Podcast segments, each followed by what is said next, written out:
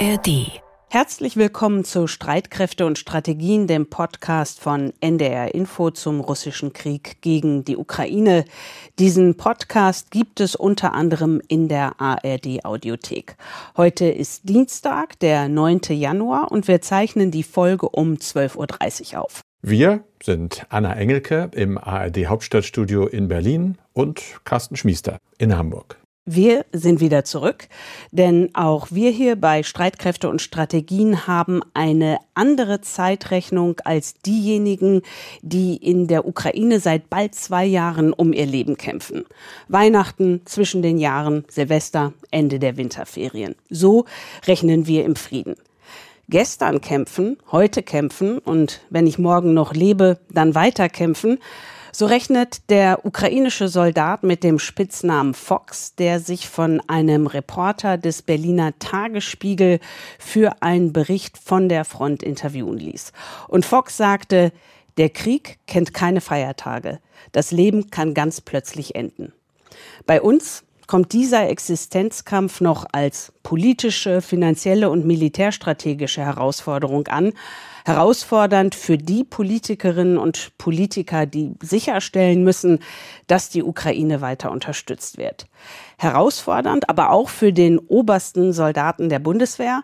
Generalinspekteur Carsten Breuer beobachtet nicht nur, was in der Ukraine geschieht, er muss Lehren daraus ziehen, muss abschätzen, wie groß die Gefahr auch für Deutschland ist und letztlich sicherstellen, dass die Bundeswehr einem möglichen Angriff begegnen kann.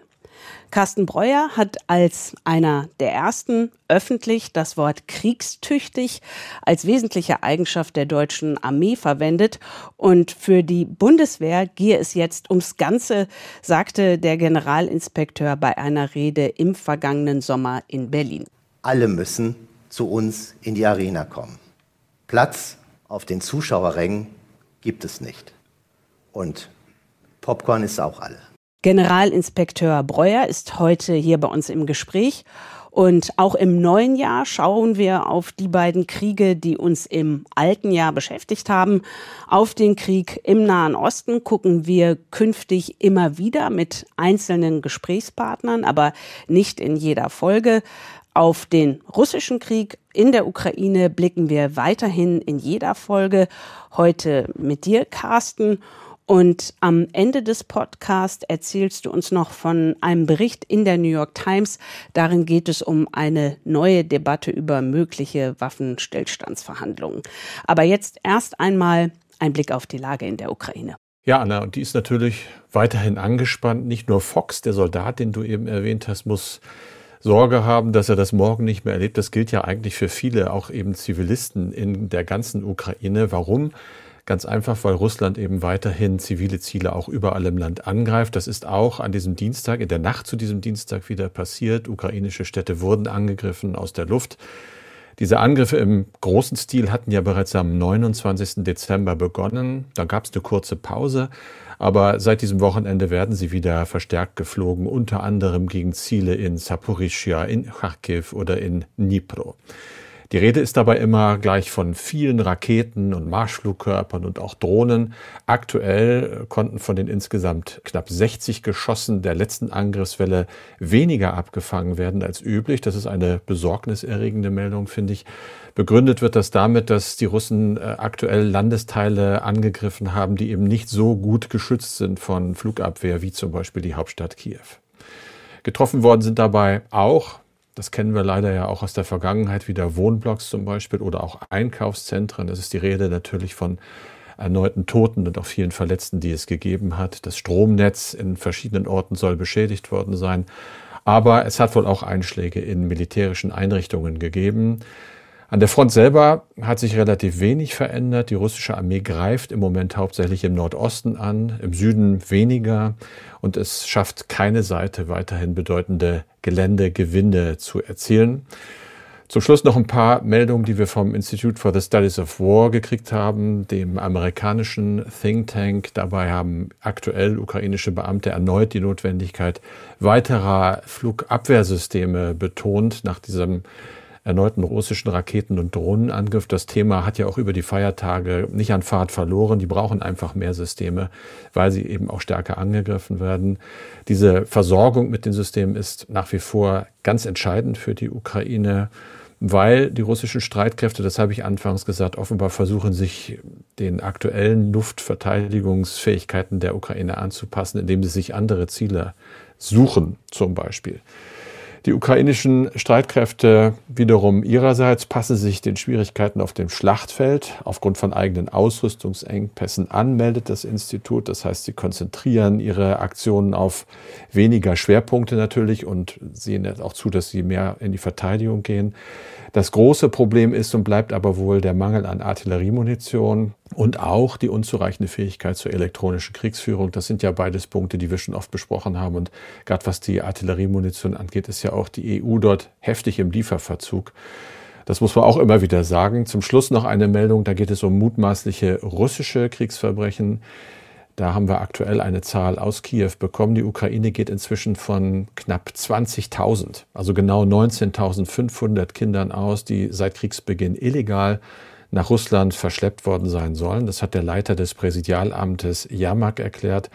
Russland habe im Laufe des Krieges gegen die Ukraine schreckliche Verbrechen begangen, sagt Jamak. Doch die Deportation und gewaltsame Entführung von Kindern, das seien nun mal die Schutzbedürftigsten, zählt zu den grausamsten Verbrechen gegen die Menschlichkeit seit dem Zweiten Weltkrieg, hat er mitgeteilt und er sagt auch, dass sich die Zahl 19.500 Kinder, dass er sich die nicht ausgedacht hat, sondern dass sie sich auf Angaben der Vereinten Nationen stützt. Carsten, vielen Dank. Es ist bald zehn Jahre her, dass Russland in den Osten der Ukraine einmarschiert ist und die Krim annektiert hat. Vor bald zwei Jahren hat Russland dann versucht, die Ukraine komplett unter seine Kontrolle zu bekommen. Und seitdem, seit diesem 24. Februar 2022, beschäftigen wir uns bei Streitkräfte und Strategien mit dem russischen Angriffskrieg gegen die Ukraine. Ein Krieg, der natürlich die schlimmsten und gravierendsten Folgen für die Menschen in der Ukraine hat, mit vielen toten Zivilisten und Soldaten, vielen Verletzten und wie wir gerade von Carsten gehört haben, mit fast 20.000 verschleppten ukrainischen Kindern. Aber der Krieg hat auch Folgen für uns in Deutschland. Kanzler Scholz hat in seiner bemerkenswerten Rede im Bundestag am 27. Februar vor zwei Jahren die Zeitenwende festgestellt. Und einer, der maßgeblich dafür verantwortlich ist, diese Zeitenwende militärisch umzusetzen, das ist Carsten Breuer, der Generalinspekteur der Bundeswehr. Seit knapp zehn Monaten der oberste Soldat der Bundeswehr und damit wichtigster militärischer Berater von Verteidigungsminister Boris Pistorius. Carsten Breuer ist 59 Jahre alt. 40 Jahre davon ist er schon bei der Bundeswehr, hat dort Pädagogik studiert, ist inzwischen General des Heeres geworden, war auch im Ausland, im Kosovo, auch bei der NATO. Jetzt ist er bei mir in Berlin im Studio. Herzlich willkommen bei Streitkräfte und Strategien, Herr Generalinspekteur. Vielen Dank, Frau Engelke. Herr Breuer, Sie haben Mitte Juli im Cyber Innovation Hub der Bundeswehr hier in Berlin eine Rede gehalten und dort habe ich das erste Mal gehört, dass Sie von kriegstüchtigen Streitkräften gesprochen haben. Das war deutlich, bevor sich Verteidigungsminister Pistorius das Wort zu eigen gemacht hat. Wie sind Sie auf kriegstüchtig gekommen? Ich glaube, kriegstüchtig hat für mich mehrere Bedeutung in diesem einen Wort. Ähm, wir sprechen zum einen natürlich über Krieg, also eigentlich die Profession, auf die ein Soldat eingestellt sein muss. Das, was im Handwerk, auch wenn das für unsere Ohren manchmal befremdlich klingt, im Handwerk des Soldaten sein muss. Wir müssen in der Lage sein, Krieg zu führen, um auch verteidigen zu können. Denn wenn wir keinen Krieg führen können, dann können wir auch nicht verteidigen. Also es ist immer eine Chimäre, wenn wir uns versuchen, aus diesem Wort Krieg herauszustehlen. Wir haben das über die Geschichte ja durchaus schon häufiger erlebt und ähm, auch häufiger gesehen, auch im Rahmen des Afghanistan-Einsatzes. Also Krieg führen zu können ist das eine und kriegstüchtig zu sein, also in diesem Wort tüchtig, steckt für mich sehr viel mehr drin als nur Einsatzbereitschaft, als nur personelle oder materielle Einsatzbereitschaft.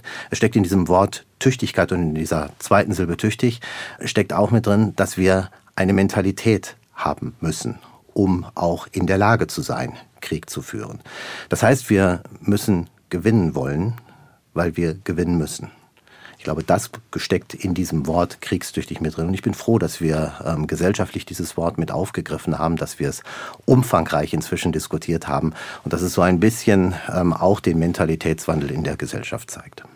Damals im Sommer, als Sie kriegstüchtig gesagt haben, für mich erstmals war das eigentlich auch, dass Sie das das erste Mal in der Öffentlichkeit gesagt haben? Ich glaube schon, ich glaube schon dass das in dieser Grundsatzrede ähm, ja. das erste Mal so richtig verfangen hat. Wir haben es vorher diskutiert und wir haben es auch danach nochmal sehr ordentlich diskutiert, weil es ja doch, wie ich es vorhin schon versucht habe zu sagen, es macht ja etwas. Wenn man dieses Wort hört, macht es ja mit jedem etwas. Und äh, das wollten wir schon einmal ausloten vorher. Aber ich glaube, da ähm, im Cyber Innovation Hub ist es das erste Mal auch wirklich öffentlich gesagt. Und da hat es ja auch in dem Sinne noch keine große öffentliche Aufregung gegeben. Ich habe mir auch noch mal Ihren Tweet angeguckt, den Sie auf X abgesetzt haben. Da haben Sie sich letztendlich für die nette Diskussion bedankt, haben selbst aber nicht noch mal diesen Begriff kriegstüchtig nach vorne und in die Öffentlichkeit gestellt. Das hat dann ja Ende Oktober der Verteidigungsminister gemacht, Boris Pistorius.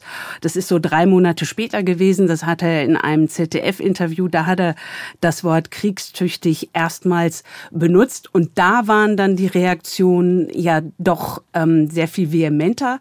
Wie sehr hat Sie das überrascht?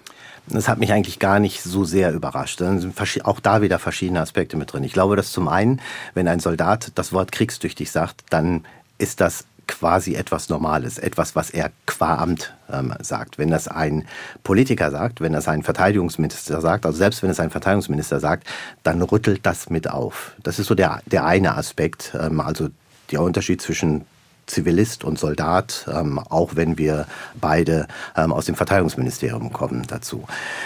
Der andere Aspekt ist, ist wahrscheinlich, dass dieses Aufrütteln, ähm, dass das auch eine Zeit braucht, bis das überhaupt in der Bevölkerung mit angekommen ist. Ähm, mir zeigt das diese Diskussion, als ähm, Minister Pistorius ähm, das Wort kriegstüchtig ähm, dort im, im Interview im Fernsehen gesagt hat, hat das rund zwei Wochen gedauert. Es ist zwar darüber berichtet worden, aber es hat rund zwei Wochen gedauert, bis überhaupt eine Diskussion über das Wort richtig begonnen hat. Und das zeigt ja auch etwas über unsere Gesellschaft. Das sagt auch etwas über unsere Gesellschaft aus. Also wir mussten erstmal überhaupt gesellschaftlich eine Position dazu finden. Wir mussten uns erstmal schütteln, damit wir überhaupt mit diesem Wort Kriegstüchtigkeit auch umgehen. Ich finde das gar nicht verkehrt, aber ich bin noch mal froher, dass es jetzt eben auch in die breite Öffentlichkeit getragen worden ist. Einer, der sich sehr geschüttelt hat, war SPD-Fraktionschef Mützenich. Er hat als erster aus der SPD seinen Parteifreund Pistorius für diesen Begriff kriegstüchtig kritisiert. In dem ersten Interview, da hat er gesagt, ähm, das Wort werde der Komplexität nicht gerecht. Es könne zu noch größerer Verunsicherung beitragen und im Zweifel auch gesellschaftliche Konflikte um diese schwierigen Themen anheizen. Das war Anfang November und jetzt über die Weihnachtsfeiertage, da hat er sich nochmal zu Wort gemeldet und sagt, also man müsse jetzt hierzulande wieder mehr über Frieden als über Krieg sprechen, so Rolf Mützenich. Und das merkt man, dieser Begriff, der geht ihm wirklich gegen den Strich. Und da steht er ja nicht alleine mit. Wie wollen Sie dem begegnen? Also ich glaube, es gibt gar nicht diesen, diesen Unterschied oder diesen Dissens zwischen dem, was wir eigentlich dahinter wollen. Ich will ja keinen Krieg führen. Das ist ja nicht das Ziel, mit dem ich auch in diesen Begriff mit hineingehe. Und ich bin überzeugt und weiß es von Minister Pistorius, dass ähm, es bei ihm auch nicht der Fall ist, sondern wir wollen ja mit diesem Begriff etwas deutlich machen, nämlich dass wir vorbereitet sein müssen auf einen Krieg, dass wir verteidigungsbereit sein müssen, dass wir abwehrbereit sein müssen, sodass niemand auch auf die Idee kommt, uns anzugreifen, also einen Krieg gegen uns zu führen. Ich glaube, das ist Wesen und Kern der Abschreckung. Ähm, und ich glaube, das wird nochmal sehr deutlich in diesem Begriff kriegstüchtig. Und das wäre immer das, was ich dagegen halten würde mhm. und wo ich nochmal froh bin, dass die Diskussion geführt wird. Und ich glaube, diese Diskussion hat auch jedem nochmal vor Augen geführt, dass wir nicht einfach so weiterleben können, wie wir das vor dem ähm, 24. Ähm, Februar gemacht haben. Dass wir nicht so weiterleben können, auch wenn wir uns das alle so vorstellen könnten, so weiterleben können, wie wir das, Sie hatten vorhin in Ihrer Anmoderation 2014 den völkerrechtswidrigen Angriff Russlands auf die, auf die Krim ähm, und die Annexion der Krim mit angesprochen, dass wir nicht so weiterleben können wie vor 2014. Und dass das so langsam auch in unser Bewusstsein mit hineinkommt. Wir müssen auf einen Krieg vorbereitet sein. Und wir können unseren Kopf nicht mehr einfach in den Sand stecken. Der Minister hat in einem Welt am Sonntag Interview gesagt, es gebe noch fünf bis acht Jahre Zeit, um sich vorzubereiten. Und alle haben das so gedeutet, ähm, vorzubereiten auf einen möglichen Konflikt mit Russland. Wie sehen Sie das? Ich sehe das genauso. Wir haben deutliche Zeichen auch in den Intentionen von, von Putin, die er öffentlich äußert. Und wir, wir sehen ähm, auch die Art und Weise, wie er in die Kriegsführung ähm, dort mit, mit in der Ukraine mit hineingegangen ist. Wir sehen schon, dass er darauf achtet und hinarbeitet, eine Rekonstitution seiner Streitkräfte auch zu erreichen. Und diese Rekonstitution sehen wir in einem Zeitfenster von fünf bis acht Jahren. Was macht man dann, wenn man vor eine solche Lage gestellt wird, wenn man eine solche Bedrohungslage sieht? Man muss sich dagegen stellen können. Und das heißt für mich eben, dass wir darauf vorbereitet sein müssen, einen Krieg dann auch führen zu können, ähm, dass wir abschrecken können müssen, sodass niemand ähm, auch Putin nicht auf die Idee kommen sollte, kommen kann, die NATO anzugreifen. Ist das denn bei vielen Menschen in Deutschland schon angekommen, weil es ja eine gewisse Ermattung gibt ob des Krieges. Es ist total klar, wir Deutschen kämpfen da nicht. Wir unterstützen die Ukraine, aber nichtsdestotrotz gibt es ja so eine gewisse Ermüdung. Also wer wirklich was zu ertragen hat, äh, sind ganz klar die Ukrainer die Soldaten, die kämpfen, die Zivilisten, die die Bombenangriffe aufzuhalten haben. Wie ernst ist das bei uns angekommen, das, was Sie sagen? Also auch unterschiedliche Aspekte. Ich kann vielleicht gleich auch noch mal von einem Besuch ähm, bei Salushny, bei General Salushny, also meinem ukrainischen Counterpart von Anfang Mai berichten.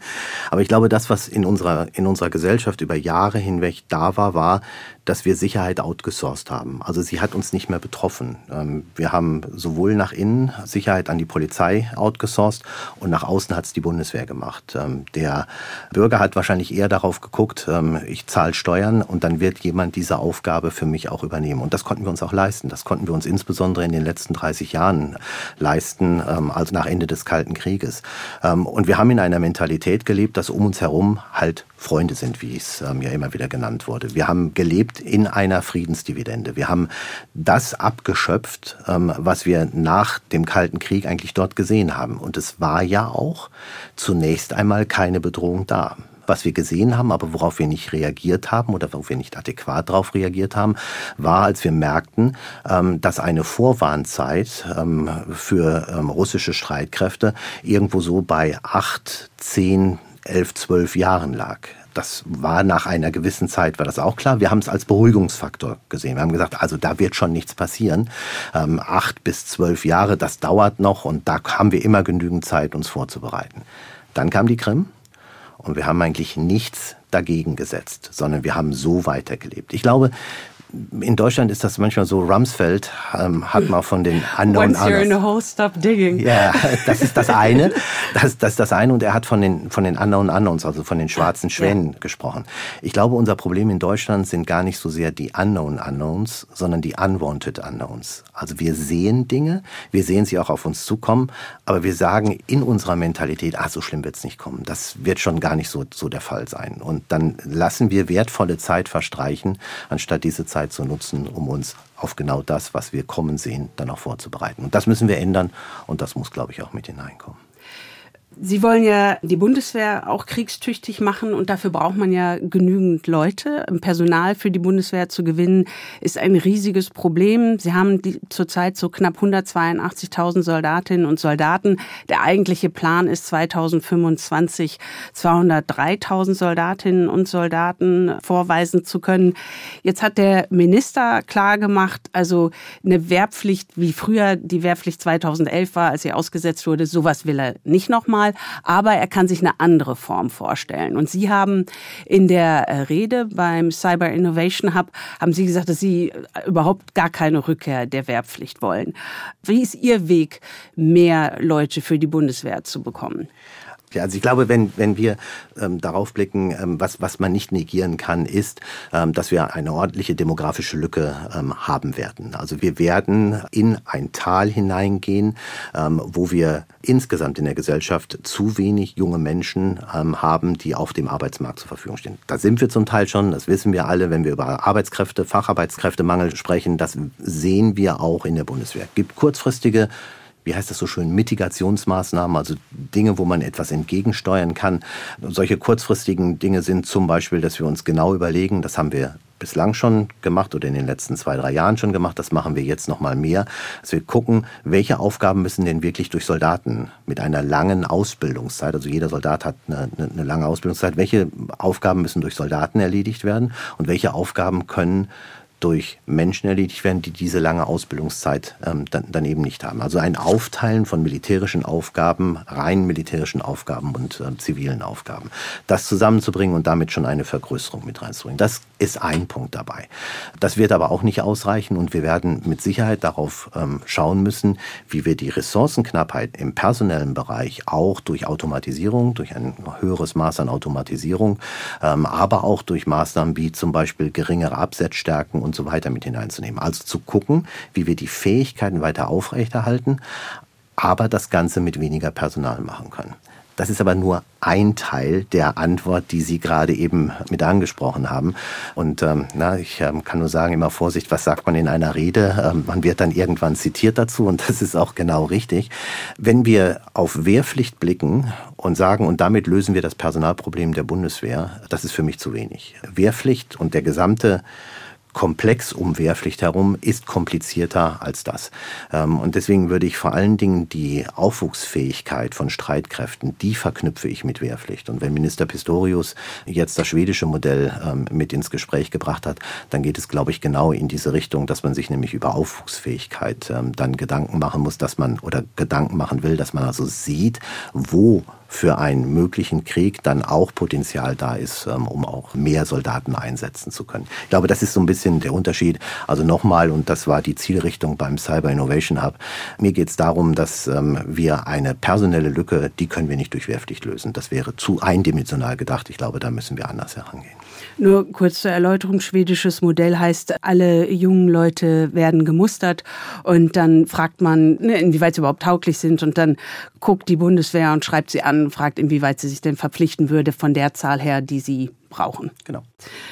Vor Weihnachten waren Sie mit Minister Pistorius in Litauen und haben dort äh, den Fahrplan für die Panzerbrigade unterzeichnet, die die Bundeswehr dort ab 2027 dauerhaft stationieren will. Es ist ein absolutes Novum für die Bundeswehr. 5000 Angehörige der Bundeswehr, äh, Soldatinnen und Soldaten größtenteils, dann auch noch Kampfpanzer Leopard, neue für diese deutsche Brigade an der Ostflanke.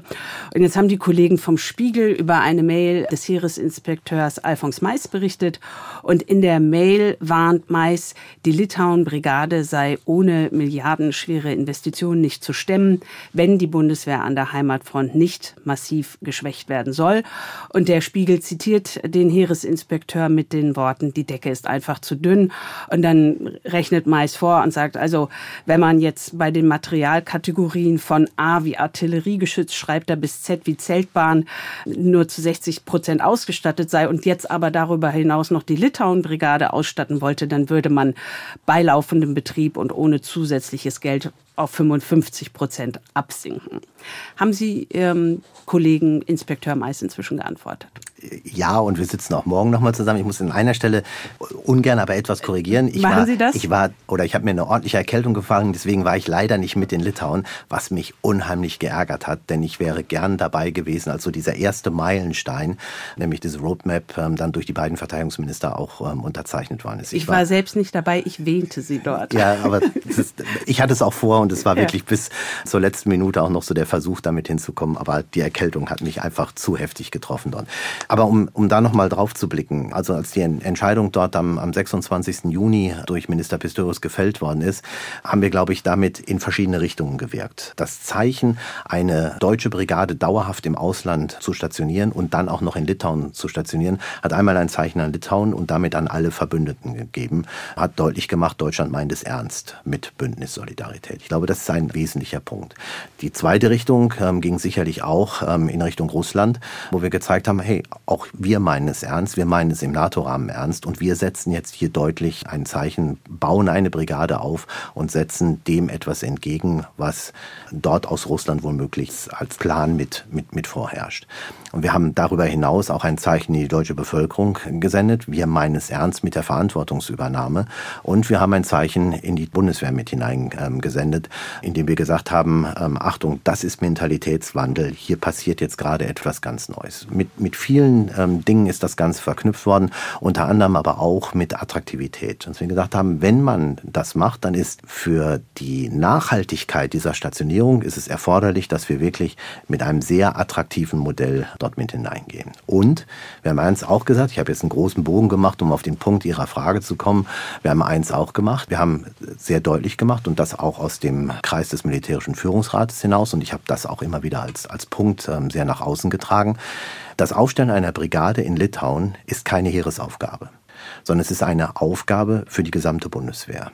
Genau das hat General Mais auch mit seiner Mail so noch einmal bekräftigt. Er hat deutlich gemacht, dass wir Investitionen brauchen, dass wir priorisieren müssen, auch innerhalb der Bundeswehr priorisieren müssen, um zunächst einmal diese Brigade zum Laufen zu bringen und dass wir dann anschließend das, was wir jetzt aus der Bundeswehr, in der Bundeswehr bleibt es ja drin, aber das, was wir jetzt nutzen aus den Truppenteilen in Deutschland, dass das dann auch wieder dementsprechend mit aufgefüllt werden muss. Das hat er dort auf den, auf den Punkt gebracht die Interpretation, die dort mit hineingenommen worden ist, nämlich dass ähm, Generalmeister jetzt unterstellt wird, dass er kein Verfechter der Litauen-Brigade oder der deutschen Brigade in Litauen sei, das kann ich für ihn ganz weit wegweisen. Er ist einer, der die Fahne eigentlich am höchsten trägt ähm, mit dazu, weil er genau diese Bedeutung, die ich anfangs geschildert habe, auch mitgesehen hat. Also es ist ich habe ihm das geantwortet, aber schon längst bevor es überhaupt irgendwo in die Presse mit hineingekommen ist. Wir haben darüber gesprochen und sind uns absolut einig darüber, dass es eben eine Streitkräfte gemeinsame Aufgabe ist. Ich habe das auch gar nicht so verstanden, dass der Heeresinspekteur gegen die Brigade ist, sondern er ist einfach nur gegen eine Unterausstattung. Aber und wurde, das ist ja einfach ein ja. dauerndes Problem der Bundeswehr. Und Alphonse Mais ist ja auch derjenige, der kurz nach der Vollinvasion Russlands in die Ukraine getwittert hat oder auf LinkedIn gesagt hat, die Bundeswehr, das Heer, das ich führen darf, steht mehr oder weniger blank da. Jetzt hat die Bundeswehr, hat Deutschland viel abgegeben an die Ukraine inzwischen in den knapp zwei Jahren im Wert von bis zu sechs Milliarden Euro. Steht die Bundeswehr jetzt noch blanker da? Also ich glaube, man kann das gar nicht mit blank oder noch blanker oder wie auch immer sagen. Man, man muss, muss, sehr deutlich sehen, dass in der Ukraine ein, ein Kampf geführt wird um Freiheit, dass dieser Kampf, der dort ähm, geführt wird, ein Kampf bis zum Äußersten ist. Und diesen zu unterstützen, ist, glaube ich, nicht nur aller Ehren, sondern auch aller Anstrengungen wert. Und insofern gucken wir natürlich jetzt schon darauf, wo sind unsere NATO-Verpflichtungen, was müssen wir in die NATO-Verpflichtungen mit, mit hineinbringen, also welche Fähigkeiten brauchen wir da dafür.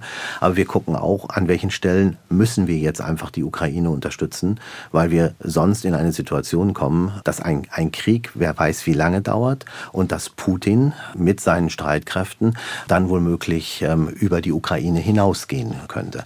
Also will sagen, es ist immer wieder ein Abwägen, es auf den Punkt zuzuspitzen, ob die Bundeswehr jetzt blanker dasteht, kann man glaube ich nicht machen, weil das, was wir zwischendrin gemacht haben, ist, wir haben schon deutlich nachgefordert. Wir haben schon deutlich weiter investiert. Wir haben enorme Anstrengungen äh, mit, mit reingenommen, um weiter zu rüsten und um wieder ähm, zu rüsten. Das greift nicht alles von jetzt auf gleich. Panzer stehen nicht im Regal, ähm, auch wenn ich mir das manchmal so wünschen würde, weil man dann einfach aus bestimmten Diskussionen raus wäre und weil man eben schneller kriegstüchtig dann werden würde. Wir müssen einfach die Geduld haben, dass wir das, was wir jetzt gekauft worden ist, dass das produziert wird, ähm, haben und uns dann irgendwo zur Verfügung steht. Das heißt, wir befinden uns jetzt in einem Zwischenzustand und in diesem Zwischenzustand oder diesen Zwischenzustand müssen wir jetzt überkommen. Jetzt haben wir die Zeit dazu, das noch zu machen. Aber nochmal, um es auf den Punkt zu bringen, ähm, es ist all das an Unterstützung notwendig ähm, oder all das, was an Unterstützung notwendig ist, ähm, das muss auch in die Ukraine gegeben werden. As long as it takes. Das ist der Punkt, as long as it takes. Es gibt ja auch viele Militärexperten, die sagen, das ist schön, solange wie nötig die Ukraine zu unterstützen. Aber eigentlich, wenn man darauf guckt, ähm, Sie hatten gerade schon Ihren Counterpart in der Ukraine, General äh, Saluzhny, angesprochen und Präsident Zelensky, die ziehen da an einem Strang, was halt die Forderung oder die Bitte angeht, an den Westen, mehr und stärker zu unterstützen. Und deswegen gar nicht so sehr as long as it takes, sondern as much as it takes und so schnell wie möglich. Also so viel wie möglich, so schnell wie möglich. Vor allen Dingen, wenn man jetzt darauf schaut, ähm, derzeit die Russen, so Wall Street Journal hat es jetzt berichtet, so 10.000 Schuss Munition pro Tag können sie einsetzen. Die Ukrainer sollen inzwischen bei 2.000 sein. Es gibt aus Nordkorea vermutlich Raketen, die an Russland geliefert wurden, sowieso die iranischen Shahed-Drohnen. Und von daher, solange wie nötig, kommen wir damit weiter. Was ist die Alternative dazu? Ja, wir geben schon das, was wir geben können, was wir aus unserem System heraus frei machen können. Also jetzt spreche ich für die Bundeswehr. Ich glaube, wir machen das aber auch im ähm, Rahmen der Verbündeten und sind auch immer wieder unterwegs, ähm, auch andere Länder genauso zu motivieren und ähm, dort mit in die Bresche zu springen. Es ist, glaube ich, eben Ihrer, unserer Hörer auch klar, dass wir nach den USA eigentlich der größte Geber und größte Unterstützer für die Ukraine sind. Also wir, wir sind da schon ganz weit vorne und wir lassen auch oder nehmen auch immer wieder neue Dinge mit in den Blick. Wenn Sie die Capability Coalitions ähm, jetzt nehmen, die sich in der Ukraine Defense ähm, Coordination Group, UDCG. Fähigkeiten, ja, wenn, wenn, viel Englisch. Ja, wenn wir die Fähigkeiten oder die, die Capabilities dort nehmen, mhm. die dort zusammengeführt werden, dann äh, haben wir dort die Führung für Luftverteidigung übernommen und versuchen jetzt andere Nationen dazu zu bewegen, hier hinein zu investieren, entweder mit Material zu investieren oder eben auch mit Industriekapazitäten oder mit, mit, mit Geld hinein zu, zu investieren. Also einen anderen Weg, als nur immer zu gucken, was haben wir denn jetzt gerade in unseren Lagerbeständen noch da und was können wir daraus ähm, nehmen und können es dann direkt ähm, auch mit in die Ukraine nehmen. Es ist ein, auch da wieder eine, eine komplexe Sache, ähm, aber ich glaube, das Zusammenführen und gerade jetzt die Capability Coalition, also die Koalition, um Fähigkeiten in die Ukraine zu bringen, ist ein Schritt, der das deutlich nach vorne bringen kann. Bundeskanzler Scholz hat jetzt ja auch am Montag äh, die anderen EU-Partner aufgefordert, die Ukraine stärker zu unterstützen. Die bisher geplanten Waffenlieferungen, so sagt er, seien jedenfalls zu gering. Und wenn man jetzt sieht, wie erfolgreich die Ukrainer sind im Einsatz der äh, britischen und französischen Marschflugkörper Scalp und Storm Shadow, da stellt sich natürlich ganz automatisch wieder die Frage, was ist mit den deutschen Taurus Marschflugkörpern? Darf ich da meinen Minister, Minister Pistorius, ähm, zitieren, der ähm, einmal in, auf, auf, eine ähnliche Frage noch vor ähm, wenigen Tagen geantwortet hat, es gibt keinen neuen Sachstand. Es ist eine politische Entscheidung. Es ist eine politische Entscheidung, aber sinnvoll wären doch diese Marschflugkörper. Lassen wir es dabei, es ist eine politische Entscheidung. Ich bin da nur so hinterher, weil wir wirklich von unseren Hörerinnen und Hörern kaum so viele Mails wie zu diesem Thema bekommen, vor allen Dingen auch nachdem wir ja gesehen haben über die Jahreswende, wie erfolgreich die mutmaßlich die äh, britischen und französischen Marschflugkörper gegen Russland auf der Krim eingesetzt wurden. Und ich kann jetzt unseren Hörern nur sagen, dass sie nicken. Aber sie haben ja auch gesagt, die Ukrainer kämpfen heroisch. Das sei etwas gewesen, was sie festgestellt haben, als sie ihren Counterpart Saluzhny getroffen haben im Mai in Kiew. Und sie haben auch gesagt, die Freiheit wird verteidigt. Wenn man das alles sagt und man hat solche Waffen wie die Taurus Marschflugkörper, da muss man doch eigentlich auch liefern darf es nochmal sagen, es ist eine politische Entscheidung, ähm, die dahinter steckt. All das, was Sie, was Sie gesagt haben, wird in die Bewertung mit hineingenommen werden. Aber es ist eben auch mehr als das. Und es gehört zu, zu der Bewertung gehört eben auch mehr ähm, hinzu. Das habe ich vorhin auch mit den, mit den Capabilities nochmal mit, mit angesprochen. Nochmal, all das wird, wird sicherlich, ähm, da bin ich überzeugt, in diese, in diese politische Bewertung mit hineingenommen ähm, werden. Und am Ende wird eine Entscheidung stehen und diese Entscheidung wird dann eben auch militärischerseits so umgesetzt. Für mich persönlich scheint das ein Vertrauensthema zu sein zwischen dem Bundeskanzleramt in Berlin und dem Präsidialamt in Kiew. Und dazu will ich Sie jetzt gar nicht fragen, sondern nur danach, vertrauen Sie denn General Saluschny? Also ich habe General Saluschny, als ich ihn im Mai besucht habe, habe ich als einen sehr überlegten, ähm, sehr nachdenklichen, aber sehr entschlossenen Menschen ähm, kennengelernt. Ähm, wir sind sehr schnell, obwohl wir uns vorher noch nicht kannten, sehr schnell in eine intensive, operativ-taktische, in großen Teilen auch strategische Diskussion mit, mit eingestiegen. Und das, was er mir dort mit dargestellt hat, also wir haben da über die Gegenoffensive auch, auch gesprochen, was was er mir dargestellt hat, war ähm, im, im Grunde genommen die Situation, so wie er sie jetzt ähm, oder wie sie sich jetzt über ähm, die, das letzte ähm, gute Vierteljahr, ähm, knappe halbe Jahr entwickelt hat, dass er das als Möglichkeit durchaus gesehen hat. Ähm, also durchaus überlegt dort, dort mit rangegangen ist. Das, was, was er immer wieder gemacht hat. Ähm, und auch da ähm, habe ich ihn als einen sehr überzeugten, überlegten, aber auch nach vorne sich lehnenden Menschen erlebt, ähm, dass er immer wieder drauf guckt, welche Innovationen, welche ähm, anderen Systeme, welche anderen Taktiken können wir denn nutzen, um hier erfolgreich zu sein. Und da ist insbesondere der ähm, Kampf ähm, mit Drohnen, aber auch ähm, die, die Drohnenabwehr ist das, was ähm, er dort auch mit darstellte, was in, in seinen Fokus ähm, sehr stark mit reingegangen ist. Und ich habe aus dem Besuch vor allen Dingen mitgenommen, dass wir Innovationszyklen ähm, deutlich ähm, herunterschrauben müssen, ähm, um in einer solchen Situation, so wie sie die Ukraine gerade erlebt, ähm, dann auch bestehen können, so, bestehen zu können. Etwas, was wir üblicherweise nicht machen, wir der Westen, ähm, ist ähm, richtige Bedingungen an Russland zu stellen. Und jetzt hat sich der ehemalige Chef der Münchner Sicherheitskonferenz, Wolfgang Ischinger, zwischen den Jahren äh, bei X zu Wort gemeldet und gefragt, warum denn der Westen nicht von Reaktion in die Aktion übergeht. Und sein Vorschlag war noch ein Bombenangriff wie der zwischen den Jahren, also der Russen gegen die Ukraine. Und wir liefern den Ukrainern Taurus. Warum immer nur reagieren?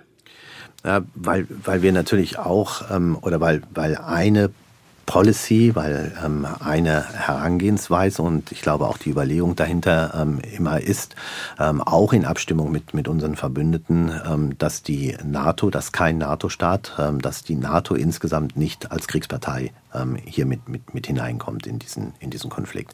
Ähm, das, äh, da, da fällt es oder das, das muss man verstehen, weil es ja darum geht, die eigene Bevölkerung auch dementsprechend ähm, zu, zu schützen. Ähm, und deswegen muss diese Diskussion um ähm, oder darum, ähm, wie man ähm, dann, dann unterstützt, auch wie man die Ukraine unterstützt, auch immer diesen Aspekt ähm, dann, dann mit berücksichtigen. Ähm, insofern ähm, bin ich da nicht ganz bei Wolfgang Ischinger. Ähm, das ist mir ähm, zu sehr ähm, haudegenartig, ähm, wie, wie, wie er es mit rangeht. Das kann man natürlich tun, indem man von außen draufblickt und sagt, militärisch muss das doch alles machbar sein, jetzt machen wir das einfach mal so. Ähm, ich glaube, es sind mehr Aspekte und insbesondere der Aspekt, ähm, werden wir zur Kriegspartei ähm, oder nicht, ähm, muss einer sein, an dem man eine Bewertung ähm, auch sich messen lässt. Wobei Ischinger ja meinte, den Taurus an die Ukraine zu liefern, so wie wir auch andere Waffensysteme an die Ukraine liefern und die Ukrainer setzen die dann ein. Damit sind wir ja keine Kriegspartei. Das, das ist richtig, aber es sind, ähm, glaube ich, gerade bei Taurus sind noch andere Aspekte mit ähm, dabei, die, so wie ich es gerade eben auch versucht habe, deutlich zu machen, die damit Berücksichtigung finden müssen. Zum Schluss ähm, auch weil Sie haben, ähm, wir überziehen gerade schon etwas, aber es ist die letzte Frage. Ich gucke auch gerade in die Regie und habe ein Nicken bekommen, meine ich jedenfalls. Wenn Sie jetzt auf das neue Jahr schauen und auf den russischen Krieg in der Ukraine, was ist Ihre größte Sorge? Ist das Russlands Kriegswirtschaft, dass sie inzwischen hm, sieben Prozent des Bruttoinlandsprodukts in äh, Rüstungsindustrie stecken? Ist es Putins Ruchlosigkeit, die eigenen Soldaten einfach zu verheizen? Die Schätzungen sind ja um die 300.000 russische Soldaten getötet oder verletzt bisher in den knapp zwei Jahren Krieg? Oder ist es die Wahl in den USA im November mit einem möglichen Präsidenten Donald Trump? Sie haben mir natürlich jetzt Antwortmöglichkeiten Ich habe Ihnen die Möglichkeiten, es ist eine Auswahl aus dem Grauen. Aus dem, aus dem Grauen heraus. Also ähm, da es keine Multiple-Choice-Frage ähm, ähm, ist, würde ich äh, gerne etwas anders antworten. Ich sehe diese Aspekte, die Sie genannt haben, sehe ich alle und sehe sie alle als verschärfende oder verstärkende Aspekte. Für mich wäre ähm, das, das das, das Schlimmste, das Größte, das, was ähm, nicht passieren darf, ist, ähm, dass die ähm, Aufmerksamkeit in westlichen Gesellschaften ähm, über den Ukraine-Krieg oder mit Blick auf den Ukraine-Krieg ähm, herabsinkt und dass damit dann auch die Unterstützung äh, mit heruntergeht oder sehr viel mehr in eine politische Diskussion dann mit hineingebracht wird. Ähm, diese Kombination daraus, also die Kombination aus den Faktoren, die Sie genannt haben und den Folgerungen, die sich daraus für eine Gesellschaft ergeben könnten, das ist eigentlich das, was mich mit Sorgen Sorge ähm, darauf, darauf blicken lässt. Ähm, ich sehe aber immer noch, auch wenn wir natürlich ähm, gerne wieder in einem Zustand wären, wo wir uns in Harmonie zurückziehen würden, sehe ich aber trotzdem immer noch, ähm, und das ist egal, ob es nun der Konflikt ähm, in, in Israel ist, ähm, dass, dass da eine große Aufmerksamkeit mit drauf ist, aber eben auch auf die Ukraine oder auf der Ukraine immer noch eine große Aufmerksamkeit liegt. Das muss auch, glaube ich, wachgehalten werden, denn dieser Krieg ist in Europa und betrifft uns alle. Hält die Ukraine durch? Ähm, ich äh, hoffe es ähm, und ähm, ich würde immer die Gegenfrage ähm, stellen, was ist die Alternative dazu?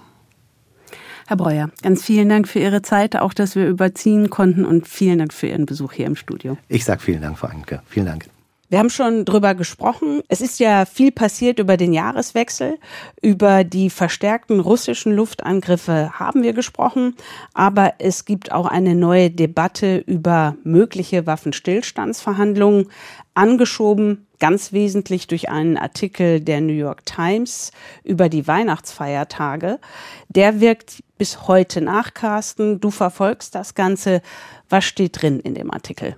Ja, einiges. Die New York Times hat offenbar intensiv recherchiert. Sie hat wie immer gute Quellen und es gibt eigentlich wenig Grund, diese Quellen anzuzweifeln. Der Artikel, der erste Artikel, ist sogar schon am 23.12. erschienen und da stand unter anderem drin, dass Putin, also der russische Präsident, schon seit mindestens September 23 über Mittelsmänner signalisiert habe, dass er durchaus offen sei für einen Waffenstillstand mit äh, dem Ziel, die Kämpfe auf dem aktuellen Stand einfach einzufrieren. Das würde zwar weit hinter seinen Ambitionen zurückbleiben, die ganze Ukraine zu dominieren, aber möglicherweise eben dann doch eine Anerkennung auch der Probleme der russischen Seite.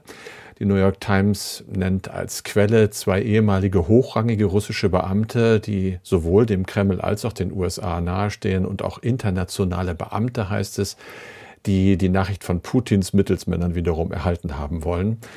Und sie schreiben weiter, dass Putin schon ein Jahr vorher, nämlich im Herbst 22, nach Angaben amerikanischer Beamter die Fühler ausgestreckt habe mit Blick auf ein Waffenstillstandsabkommen.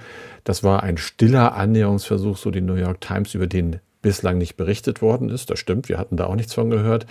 Die Situation damals, wir erinnern uns, da hatte ja die Ukraine die russische Armee im Nordosten des Landes geradezu in die Flucht geschlagen. Es sah also schlecht aus für Putin.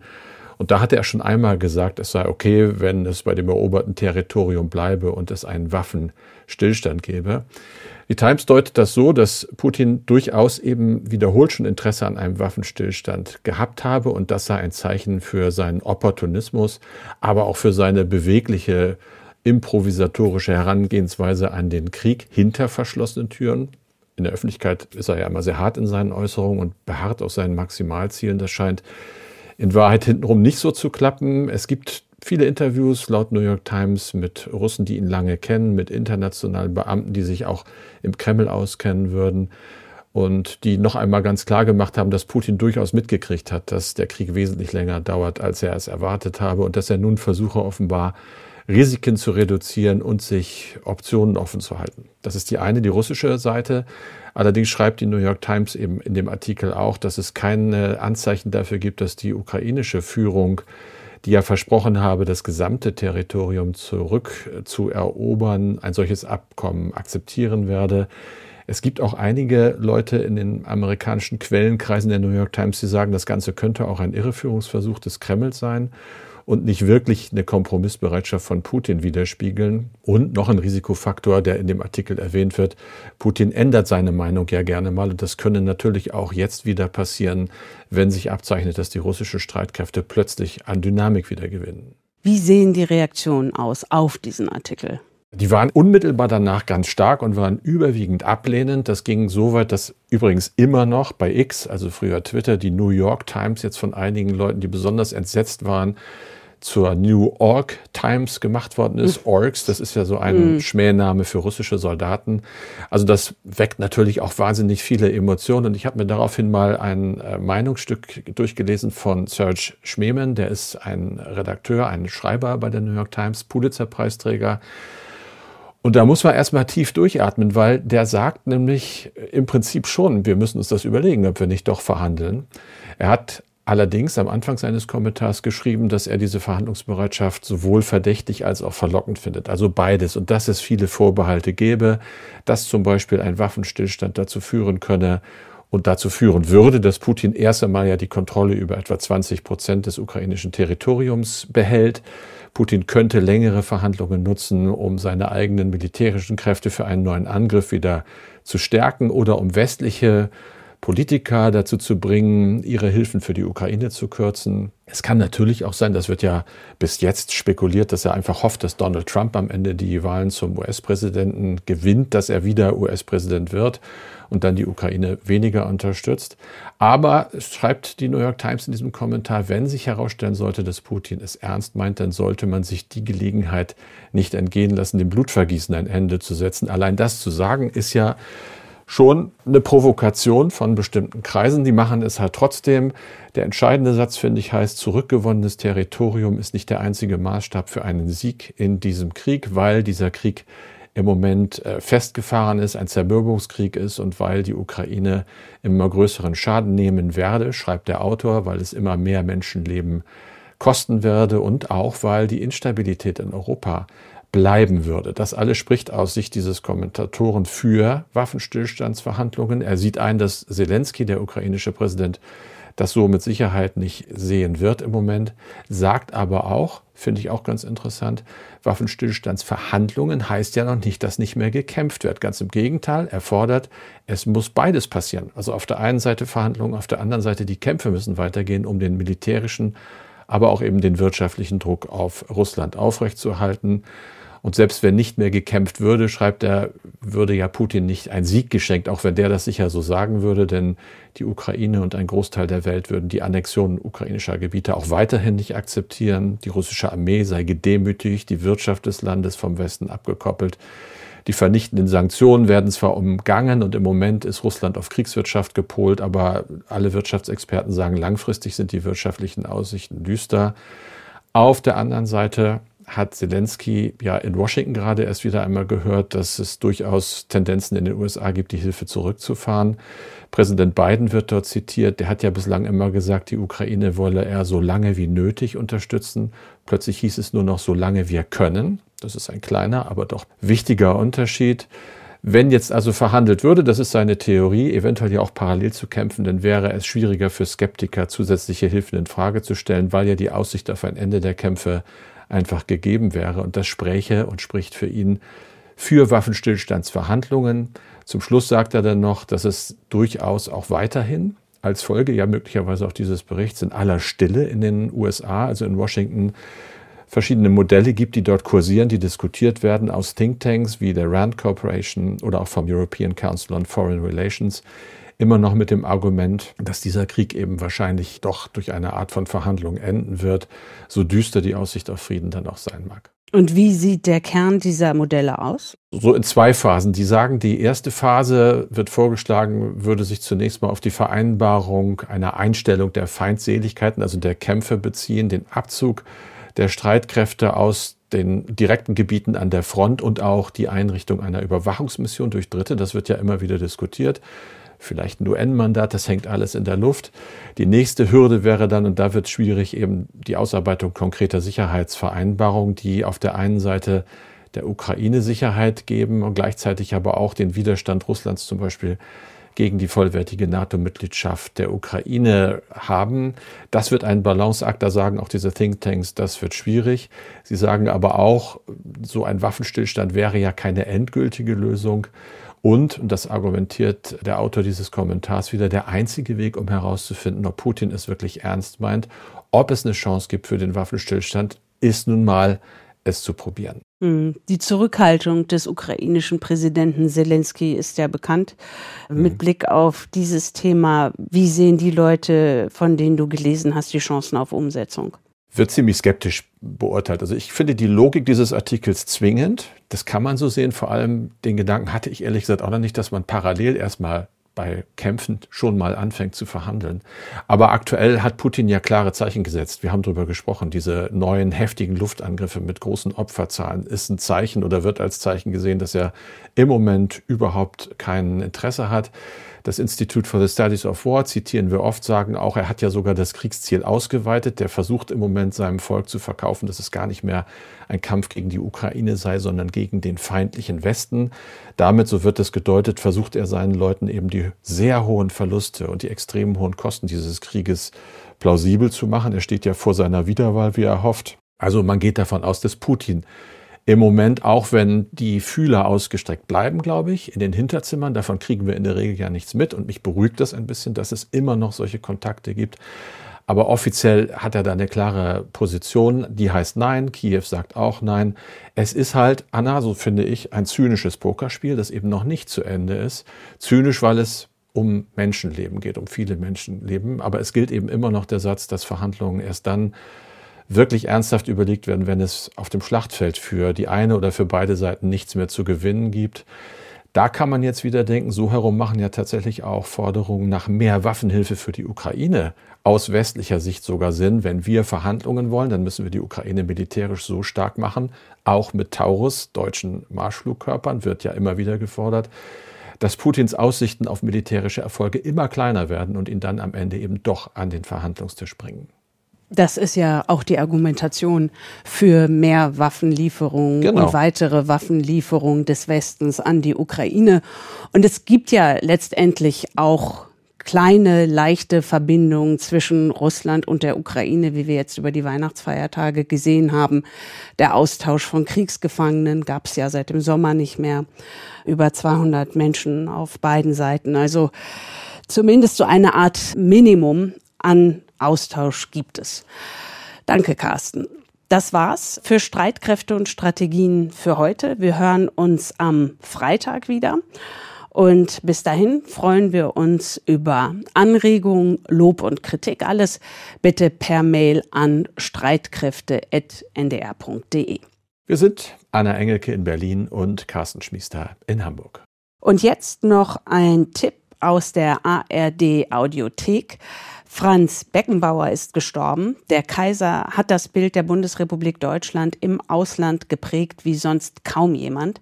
In einem Podcast erzählt der Schauspieler und Fußballfan Sebastian Betzel, wie sich viele Zeitzeugen an ihre Begegnung mit Beckenbauer erinnern.